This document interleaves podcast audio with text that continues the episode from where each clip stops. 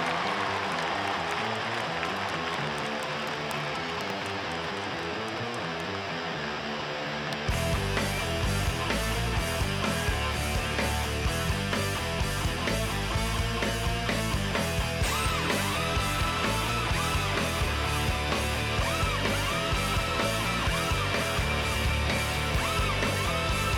Bienvenidos, qué gusto saludarles. Esto es Zona de Gol, soy Ciro Procuna y como cada final de semana hablamos de NFL. ¿Por qué vienen los juegos divisionales?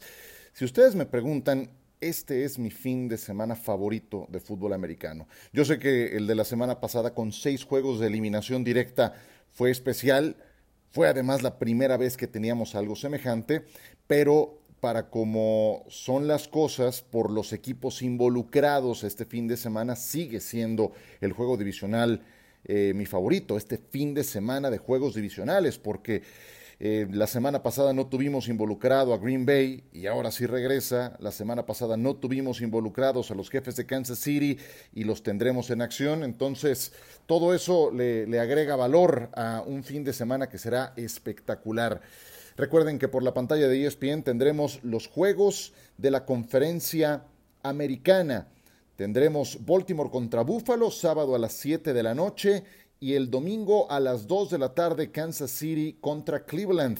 Yo estaré en el partido entre Baltimore y Buffalo, ahí los espero, y en el Kansas City contra Cleveland estarán Pablo Viruega y Eduardo Varela. Si ustedes nos sintonizan en Centroamérica, tenemos todos los partidos, incluyendo los de la Conferencia Nacional. Subrayo solo para Centroamérica y para el Caribe. Vamos juego a juego, ¿qué les parece? Vamos a platicar de lo que eh, dice Las Vegas, de cómo vemos cada uno de los partidos. Vamos en orden cronológico. Los Rams estarán enfrentando a los Green Bay Packers en Lambeau Field. Las Vegas dice que los Packers son favoritos por un touchdown. Seis y medio puntos, en algunos casos hasta siete puntos. El eh, juego luce muy interesante porque de un lado hay una ofensiva muy capaz, la que encabeza Aaron Rodgers con sus 48 pases de anotación y del otro lado está la defensa número uno de la liga, la de los Rams, que no nada más tiene a Aaron Donald, tiene también a, a Jalen Ramsey y tiene también a eh, un eh, jugador como Leonard Floyd que se ve beneficiado de las jugadas de pase en que le ponen doble asignación a Aaron Donald. Así es de que ese es un punto a seguir. Ramsey, desde luego, en la medida de lo posible, tratará de secar a Davante Adams. No creo que vaya a seguirlo durante todo el partido donde se ubique, pero va a ser el duelo del mejor defensivo contra el pase de los Rams, contra el mejor receptor de los Packers. Eh, los Rams necesitan dominar defensivamente el juego, mantenerlo bajo en puntos y que Cam Makers lleve el peso del juego ofensivo de los Rams. Eh, en eso se ha convertido el equipo de Sean McVay, el eh, mismo entrenador que irrumpió con mucha fuerza, siendo muy joven en la NFL por su estilo ofensivo de juego, el juego se ha, o su estilo se ha transformado, su identidad hoy es de un equipo sólido en la defensa y que no tiene en su quarterback a una fortaleza, porque Jared Goff sano no es una fortaleza y mucho menos después de que lo operaron del dedo pulgar de la mano de lanzar. Imagínense que el partido se va a jugar en las condiciones del Lambeau Field, que que como sea son exigentes. Espérense unos 5 grados centígrados bajo cero en el mejor de los casos. Em, entonces, eh, han tratado de, estar en una temperatura semejante sin guantes, porque la mano de lanzar necesita la sensibilidad al 100% es muy complicado y más recién operado de la dislocación que tuvo del dedo pulgar. Entonces yo, me espero un juego errático en ese sentido de Goff, o al menos en el que los Rams no puedan del todo depender de él. Por eso subrayo a Cam Akers como el principal encargado de mantener a los Rams a flote. Aaron Rodgers, por su parte, tiene varios caminos para derrotarte, además de que trae semana de descanso. Puede ganarte con su brazo, puede ganarte con Davante Adams, Ok, le secas a Davante Adams porque vas a poner a Ramsey. Bueno, tiene a Robert Tonyan, una ala cerrada de casi dos metros que tuvo 11 recepciones de anotaciones, eh, de anotación con su juego terrestre. El juego terrestre es algo en lo que puede eh, apoyarse Aaron Rodgers porque tiene no nada más un 1-2 muy sólido, está contrastado el eh, Aaron Jones, Jamal Williams, titular y suplente. Inclusive podría decirles que tienen profundidad hasta el tercer corredor. Ya vimos en el juego contra Tennessee, también en Lambo, en Nevada, lo que puede ser AJ Dillon, que es un novato al que tomaron en la tercera ronda, si no me falla la memoria, del draft, que eh, va a entrar como parte de la rotación. Si no es ahora, tal vez en la siguiente temporada, seguramente en la siguiente temporada, le quito el tal vez, pero por lo pronto tienen profundidad suficiente para depender del juego terrestre. Entonces encuentro más completo a Green Bay. Yo sé que la defensa de los Rams es... Eh, para intimidar a cualquiera. De hecho, me, llamaron mucho la atención las declaraciones de Sean McVay que ahora recupero. Así fue como mencionó que Aaron Donald va a estar listo para el juego. Recordarán que en el partido contra Seattle se lesionó las costillas. Así se refirió el coach a Aaron Donald. You know, we're just going to really rest him the whole week and um, be as smart as possible. I mean, he was just in there getting a workout in the weight room and he, he looked like he's feeling pretty good to me. So, um, unless something unforeseen happens, Jordan, uh, the Terminator will be ready. Ya hasta le puso un apodo que estoy seguro que va a quedársele a Aaron Donald, el Terminator. Y cómo no, si fue defensivo del año dos veces, esta temporada que seguramente no, no va a aspirar a ese título, pues fue All Pro unánime. Recibió 50 votos de 50 posibles para ser primer equipo del mejor en su posición. De ese tamaño lo de Aaron Donald. Pero creo que Green Bay tiene demasiadas formas de ganarte. Creo que gana Green Bay las Vegas los tiene favoritos, decíamos, por seis puntos y medio. Creo que ganan y cubren la cuota. Primera predicción de la semana. Vamos con el segundo juego del sábado, el partido que estaremos transmitiendo, Baltimore contra Buffalo. En eh, juego es en eh, Orchard Park, en la casa de los Bills de Buffalo. Baltimore, el eh, conjunto de los Ravens llega después de dar una demostración muy importante la semana pasada ante los Titanes de Tennessee. Dejaron en 40 yardas terrestres a Derrick Henry, el mismo que hizo 2.000 yardas por tierra en toda la temporada. Pues lo pararon, lo pararon en seco. Buffalo no tiene un juego terrestre tan respetable como el de Derrick Henry, pero tiene otras virtudes y de muy alto calibre. Baltimore contó con un juegazo de Lamar Jackson que ganó al fin su primer partido de postemporada. Lo habían limitado, lo tenían frustrado con cuatro capturas de quarterback en la primera mitad, pero basta una jugada de Lamar para que te descuadre todo el esquema, todo lo bien que lo venía haciendo Tennessee para contenerlo en esa escapada de 48 yardas. Eh, terminó desequilibrando el juego y Baltimore lo ganó. A eso se va a tener que enfrentar la defensa de Búfalo, que la verdad no es tan buena en relación a la temporada pasada. Búfalo depende mucho de su quarterback, muy, muy dependientes de Josh Allen, y honestamente no creo que se puedan sobreponer a una mala tarde de Allen. Pero otra cosa es que vaya a tener una mala tarde. Yo, creo que va a jugar bien Josh Allen en este partido. Pero vean la dependencia que tiene Búfalo de este jugador. A la ofensiva lograron 56 touchdowns durante la temporada regular. En 46 de ellos estuvo involucrado directamente Josh Allen. 37 fueron pases que él lanzó, 8 fueron acarreos que él consiguió y una fue una recepción de touchdown que también él concretó. Entonces, solamente 10 de los 56 touchdowns ofensivos dependieron de otros jugadores. La verdad es que el juego terrestre de Buffalo no es una potencia. Devin Singletary no se ha caracterizado por ser ese corredor de bola que pueda llevar todo el peso. Se lesionó Zach Moss, lo cual es una pésima noticia. Trajeron a Devonta Freeman de emergencia. Tampoco se puede pensar que, este jugador va a ser la solución, menos que estaba retirado y que sus mejores años ya pasaron. Eh, eh, encuentro muy parejo el partido. Baltimore creo que está mejor a la defensiva las Vegas pone a Buffalo favorito por dos puntos y medio. Yo voy con los Ravens. Voy con los Ravens, eh, además tomando esos dos y medio puntos. Y creo que inclusive los Ravens podrían ganar este partido. Eh, y si Las Vegas me da dos puntos y medio, mejor todavía. Esa es la segunda predicción para esta semana. Hacemos una breve pausa. Esto es zona de gol. En eh, las horas previas a los juegos divisionales de la NFL, regresamos en un instante.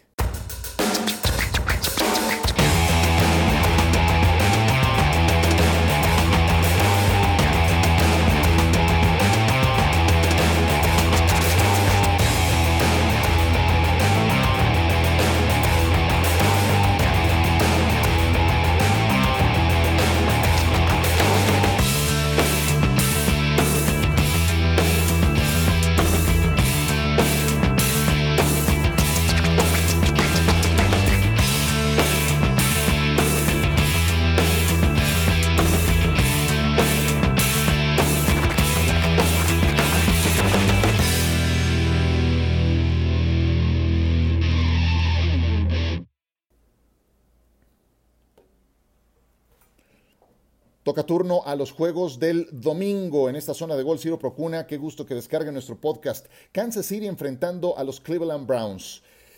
Se enfrentaron en colegial Baker Mayfield y Patrick Mahomes, un partido de esos irreales que se presentan también en el college football. Oklahoma le ganó a Texas Tech 66 a 59. Sí, 125 puntos totales. Oklahoma ganó, o sea, Baker Mayfield ganó aquel partido de colegial. 1708 yardas totales. Patrick Mahomes en aquel partido tuvo 5 touchdowns totales, 7 touchdowns totales, perdón. 5 fueron pases. Mayfield sí lanzó 7 touchdowns por aire, rompiendo el récord de la universidad que le pertenecía a Landry Jones. Em, aquí la gran pregunta es si Baker va a tener otro juego libre de errores. En ese aspecto va bastante bien Baker, y es que ha tenido el apoyo del juego terrestre, que es muy sólido en Cleveland. Apenas lleva una intercepción en los últimos nueve juegos. Cuando revisé el dato me llamó mucho la atención. ¿Y saben cuándo fue esa intercepción? Contra los Jets. ¿Cómo contra los Jets? Sí, contra los Jets cuando no tuvo a sus tres principales receptores abiertos. Ahí tuvo que forzar muchos pases, qué sé yo. Entonces, Baker ha mejorado mucho en la segunda mitad de la campaña en eso, en el cuidado del balón. Por otro lado está un Patrick Mahomes que está más, con, más contrastado, ya sabe lo que es ganar un Super Bowl, ya sabe lo que es ser un jugador más valioso de una temporada, mientras que Mayfield está apenas irrumpiendo por primera vez en la postemporada. Cuando uno se pone a ver, Patrick Mahomes apenas ha perdido nueve juegos en toda su carrera. Punto. Nueve juegos. 1.416 yardas para Travis Kelsey es su principal arma, su ala cerrada. De hecho, esa cifra que les di es la más alta de yardas en la historia en una temporada para un jugador de su posición, para una ala cerrada. Entonces, ahí es donde eh, Cleveland lo puede pasar eh, gris, tratando de parar a Travis Kelsey. Está de regreso Denzel Ward, que es su principal esquinero. Esas son buenas noticias cuando tienes enfrente a Sammy Watkins y a Tyreek Hill. Pero hay algo que me preocupa de Kansas City, que los vi durante toda la campaña jugando casi casi a medio gas, de verdad. Basta con ver en las predicciones de Las Vegas cuántas veces se quedaron sin cubrir la línea. Sí, pues podrán decir sin cubrir la línea, pero ganando, eh, que finalmente eso es lo importante. Eh, el tema es que Kansas City da la impresión de que tiene para más y termina ganando eh, sus partidos al 60, al 70%. Eso no lo puedes hacer en la postemporada. ¿Se acuerdan cómo fueron los playoffs pasados para Kansas City? Perdían por 24 ante Houston, perdían por 10 ante Tennessee en la final de conferencia, perdían por 10 ante los 49 de San Francisco en el Super Bowl. Y yo sé que terminaron ganando esos tres partidos, pero, pero si te pones abajo en el marcador por 24 puntos, es que hiciste las cosas muy mal en algún lapso medianamente prolongado. Eso es lo que me preocupa de Kansas City. Y si Cleveland sale tan enganchado como lo hizo en el partido contra los acereros de Pittsburgh, eh, esa es tal vez mi única preocupación en este partido. Y también que la defensa de Kansas City es la peor de la NFL en zona roja. Sí, la peor, la número 32. ¿Qué quiere decir? Que cuando los rivales de Kansas City llegan a la yarda 20 del territorio de Kansas City, el 88%, 89, 90% de las veces terminan en touchdown. Esa es una preocupación, la defensa. Pero bueno, si Mahomes te va a resolver la plana, pues por eso ganas los partidos, ¿no? Tendrá Baker Mayfield que retarlos con pases largos. Eh, así fue que los Raiders le ganaron a Kansas City. Cinco jugadas de más de 40 yardas de Derek Carr. Nick Chubb necesita llevar la carga de nueva cuenta del equipo de Cleveland. Necesitan correr la pelota unas 33, 35 veces. Esa es la cuota. Y, y es lo que hace mejor Cleveland, que ahora sí pudo entrenar toda la semana, recupera jugadores titulares. Es muy posible que pueda jugar el partido Joel Bitonio, su guardia izquierdo, también que esté su entrenador en jefe, eh, Kevin Stefanski, después de salir de la lista COVID. En fin, que Kansas City es favorito por 10 puntos en Las Vegas. Em, yo creo que gana Kansas City el partido, lo va, lo va a ganar, pero yo en esto de que cubra o no la línea, Kansas City me ha dejado muchas dudas durante toda la campaña. Va a ganar el partido, insisto, pero le voy a dar el beneficio a los Browns eh, de que Kansas no cubra la línea. Vamos a ver qué ocurre en este partido, pero eh, confío en que Cleveland va agrandado y va a entregar su mejor exhibición, pero Kansas City gana el partido. Ojo, no cubre. Es la tercera predicción de la semana. Y cerramos con el Tampa Bay ante Nueva Orleans, que es el del domingo por la noche. Si ustedes me escuchan en... Eh, Centroamérica podrán eh, sintonizar este partido también por la señal de ESPN, es el que me toca narrar el domingo por la noche. Qué juegazo este, la verdad es eh, de esos que van a quedar para la historia, porque estamos hablando de dos quarterbacks que serán Salón de la Fama, apenas se retiren, empezará la cuenta regresiva de cinco años para su lugar en Canton, Ohio, pero suman 85 años de edad. Jamás se había presentado algo semejante en un partido de postemporada. 85 años de edad, 42 de Breeze, 43 de Tom Brady. Y lo más dramático de esto es que uno de los dos va a quedar fuera el domingo. Y es más probable que esté el retiro de Breeze a la vuelta, es decir, al final de esta campaña, que el de Brady, que se le sigue viendo en plenitud pese a que es el más veterano en su posición de la NFL. Eh, las tres eliminaciones anteriores de los Saints han sido para partirle el corazón a cualquiera. ¿Se acuerdan? cómo terminó aquel pase, aquel juego contra, contra Minnesota en el milagro, milagro de Minneapolis, el pase touchdown Stephon Dix. Bueno, estaban, ya tenían la victoria en la bolsa y cuál, adiós, eliminados. Y se acuerdan cómo perdieron contra los Rams, el de la interferencia que no vieron de Nickel Robbie Coleman, partido que se fue a playoff, a, a, a largue, a tiempo extra también en la última jugada lo ganaron los Rams. ¿Y se acuerdan cómo terminó el juego de la temporada pasada en que Minnesota los eliminó? También en tiempo extra. O sea que han sido eliminaciones muy drásticas para los Santos en la última jugada de cada uno de esos tres partidos. Algo habrán aprendido de lección en todo esto, ¿no? Y creo que enfocado a lo que viene del partido contra Tampa, no puedes darle una última oportunidad a Tom Brady. Si llega a tener dos minutos o menos en el reloj y está perdiendo por una serie ofensiva, eh, es lo que mejor maneja Brady. Entonces, más le vale a Nueva Orleans gestionar el partido lo mejor posible para que si lo va ganando eh, puedan eh, ponerle el candado y no darle el balón una vez más a Tom Brady. Del lado de Tampa Bay una clave fundamental es la protección a su quarterback. Eso va a ser toda la diferencia. Nueva Orleans necesita de un gran partido de Cameron Jordan, de Trey Hendrickson, de Malcolm Brown, que son sus frontales defensivos. Los dos partidos de Tom Brady contra Nueva Orleans en la temporada fueron los juegos en que más presión tuvo y los perdió. Tampa está, por otro lado, mucho mejor hoy que en septiembre, cuando jugaron por primera vez en Nueva Orleans, y que el 8 de noviembre, cuando jugaron en Tampa, en aquella ocasión ganó Nueva Orleans 38 puntos a 3. Pero eso no puede servirnos de guía para lo que viene por delante. Eh, Ronald Jones, el corredor de Tampa, va a ser una decisión que tome el coach momentos antes del juego, de si participa o no. Creo que en ese rubro Nueva Orleans tiene ventaja de que tiene Alvin Kamara en plenitud y ya de regreso. ¿Qué dice Las Vegas? Las Vegas pone a Nueva Orleans favorito por tres puntos. Yo creo que va a ganar Nueva Orleans. Creo que ganan y que los Saints cubren. Vamos a ver. Esta, créanme, me costó mucho trabajo. Estuve a punto de ponerle a Tampa Bay jugando con los puntos porque creo que, eh, creo que sí va a ser un juego cerrado. Pero creo que en este caso Nueva Orleans habrá aprendido la lección de las tres temporadas anteriores. Saben que se cierra la ventana de oportunidad y sacan el partido jugando en casa. Muy bien, pues eh, con esto me despido. Gracias por sintonizar esta zona de gol. Suerte en sus predicciones. Eh, los espero este gran fin de semana. Cuatro partidazos por los boletos a las finales de conferencia.